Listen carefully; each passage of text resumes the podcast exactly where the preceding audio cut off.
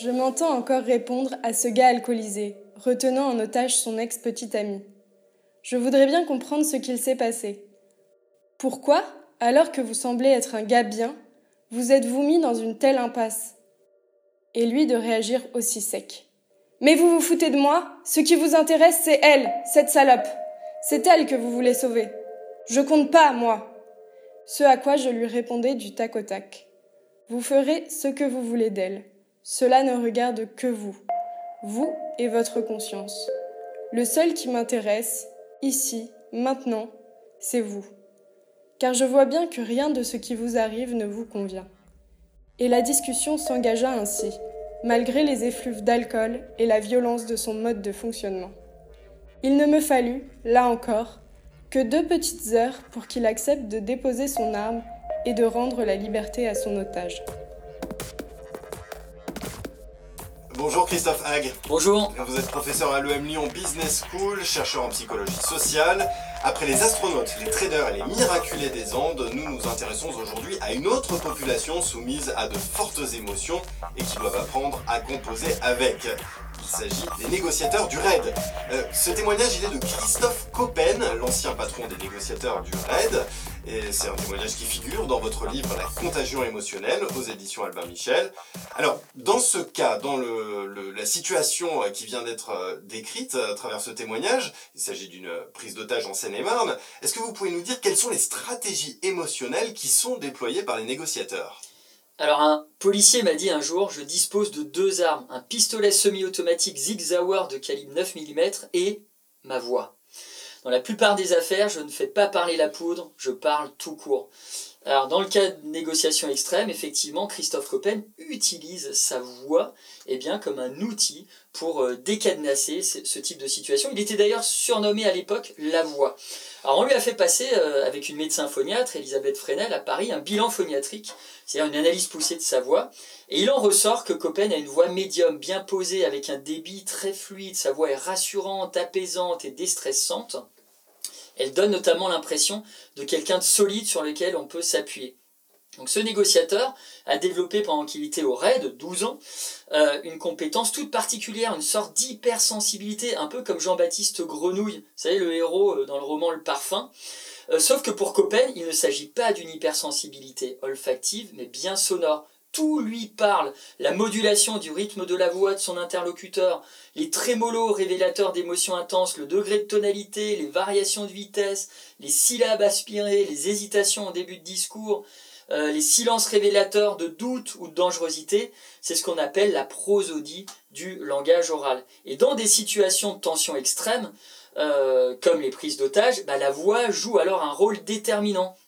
Euh, le commandant Coppen bah, se servait de sa propre voix comme d'un instrument d'influence pour faire tomber les armes de preneurs d'otages ou autres forcenés en travaillant sur ce qu'il appelle une fréquence d'intimité je vous parlais euh, euh, à un moment euh, de l'impact de créer aussi une proximité sociale. Eh bien, lui parlait ou utilisait un accent très particulier dans certaines situations qui lui parlait. Il est, d'origine bordelaise, eh bien, il prenait systématiquement l'accent bordelais lorsqu'il était en train de négocier avec un preneur d'otages bordelais. C'est la théorie de l'accommodation, une manière de se mettre au même niveau acoustique que l'autre pour réduire la distance sociale avec le preneur d'otage, augmenter l'empathie entre les deux interlocuteurs.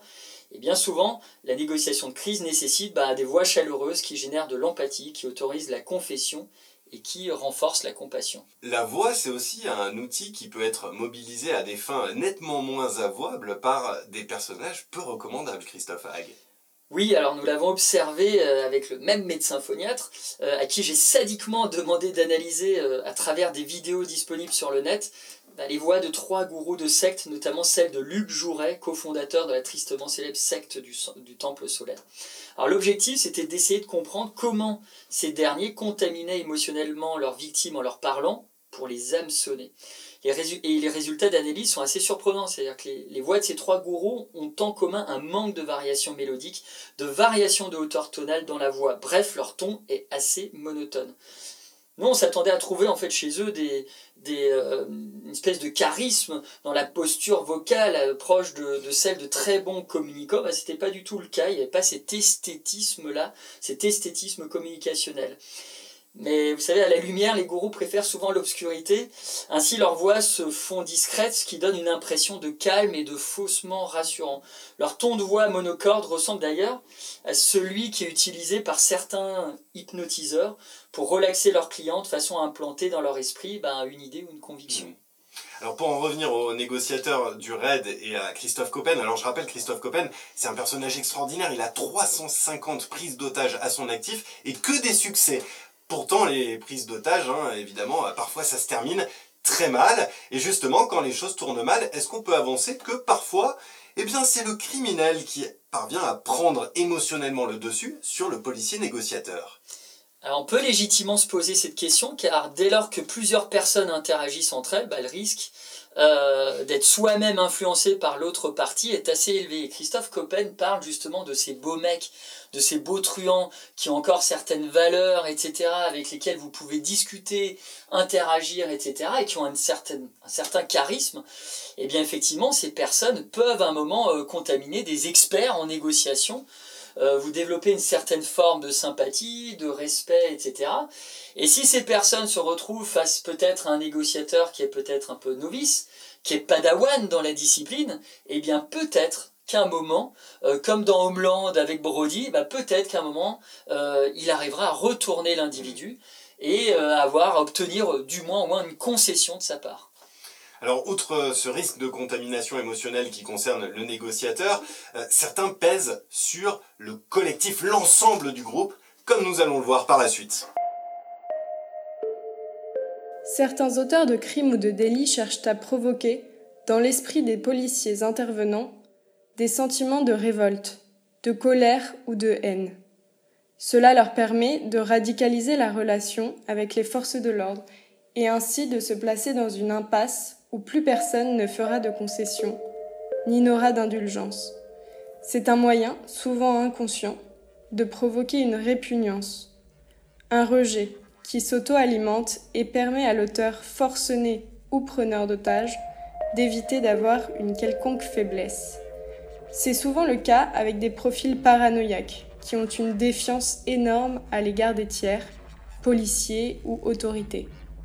En obligeant leurs interlocuteurs à se radicaliser contre eux, ils justifient ainsi leur propre détermination homicide. C'est encore Christophe Coppen, l'ancien patron des négociateurs du RAID, qui témoigne. Alors il explique aussi une, une phase critique, c'est lorsque l'un des policiers est blessé par le forcené, ce qui peut déclencher une colère qui pousse à la vengeance et ce qui peut bien sûr tout faire dérailler. Alors, comment expliquer la force de ce désir collectif de vengeance, même chez des personnes a priori plutôt aguerries? Vous savez, le désir de vengeance est un moteur, naturel, logique, euh, historiquement ancré dans les fondements bah, de bon nombre de sociétés euh, primitives. Donc, euh, je vais vous donner l'exemple où vous aviez euh, le groupe d'intervention qui était face à un énergumène, euh, quelqu'un de psychiquement euh, déviant, et qui leur lançait des cocktails Molotov, qui leur tirait dessus, et qui continuait à tirer dessus jusqu'au bout. eh bien, cette personne, effectivement, a suscité une forme de colère exacerbée chez les membres du RAID, et vous avez derrière, en fait, eu un rattrapage émotionnel. C'est-à-dire qu'il faut vraiment comprendre que cette unité, elle forme un espèce euh, d'animal euh, un peu polymorphe, euh, qui respire, respire tous de la même manière. Ils sont tous en synchronicité totale. Et ce qui peut faire qu'à un moment, on peut déraper, on peut juste avoir envie d'en découdre et se dire, bah ok, bah lui, on va lui faire mordre la poussière, etc.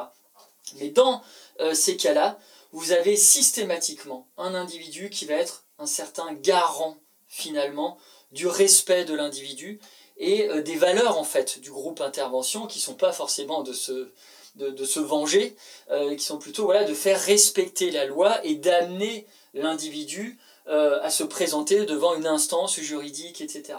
Donc ils sont rattrapés par par ça et finalement ils arrivent à ne pas à ne pas passer à l'acte et à ne pas à ne pas désinguer totalement l'individu ce qui est relativement compliqué bah, parce que dans ce cas-là euh, la personne était qui était retranchée chez elle même une fois désarmée continuait à narguer les, les, policiers les insultant leur demandant si voilà j'ai blessé personne etc donc avec avec un sadisme et une provocation très forte. Donc eux sont entraînés euh, et arrivent justement à, surpasser tout ça et à se, à se réguler. Effectivement, hein, chacun peut en témoigner. Il est difficile de réfléchir correctement sous l'emprise d'une forte émotion. Alors, il y a un autre euh, moment où euh, cette nécessité de se décontaminer émotionnellement est important, c'est après la mission, tout simplement, puisque effectivement, quand on rentre chez soi, que l'adrénaline est redescendue, difficile de ne pas se refaire le film. Et l'un des mécanismes de décontamination qui est très important parmi les négociateurs du RAID, c'est la phase de débriefing. Effectivement, qui dit débriefing dit verbalisation.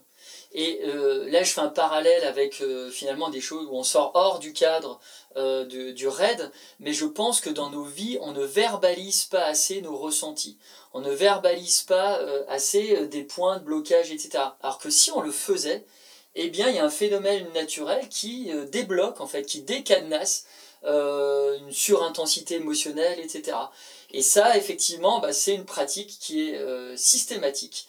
Euh, qui euh, est reproduite à chaque intervention euh, par, par les membres du RAID et en posant des mots sur ce qui s'est passé, en assumant sa part de responsabilité finalement dans l'activité, dans l'action, et bien derrière on met les choses à plat et ben on, ouais, on, on joue sur l'intensité émotionnelle, c'est-à-dire qu'à un moment on ne parle pas juste d'une émotion, on parle d'une émotion dans une situation. Et en faisant ça, et eh ben, derrière, on peut parler beaucoup plus posément. Eh bien, merci beaucoup Christophe Hague et je vous donne rendez-vous pour le numéro 5 et déjà dernier numéro de cette euh, série de podcasts d'été 21 millisecondes. On s'intéressera à ce qui se passe dans un autre milieu euh, qu'on peut qualifier d'extrême, c'est celui de la cour d'assises. Merci encore. Merci.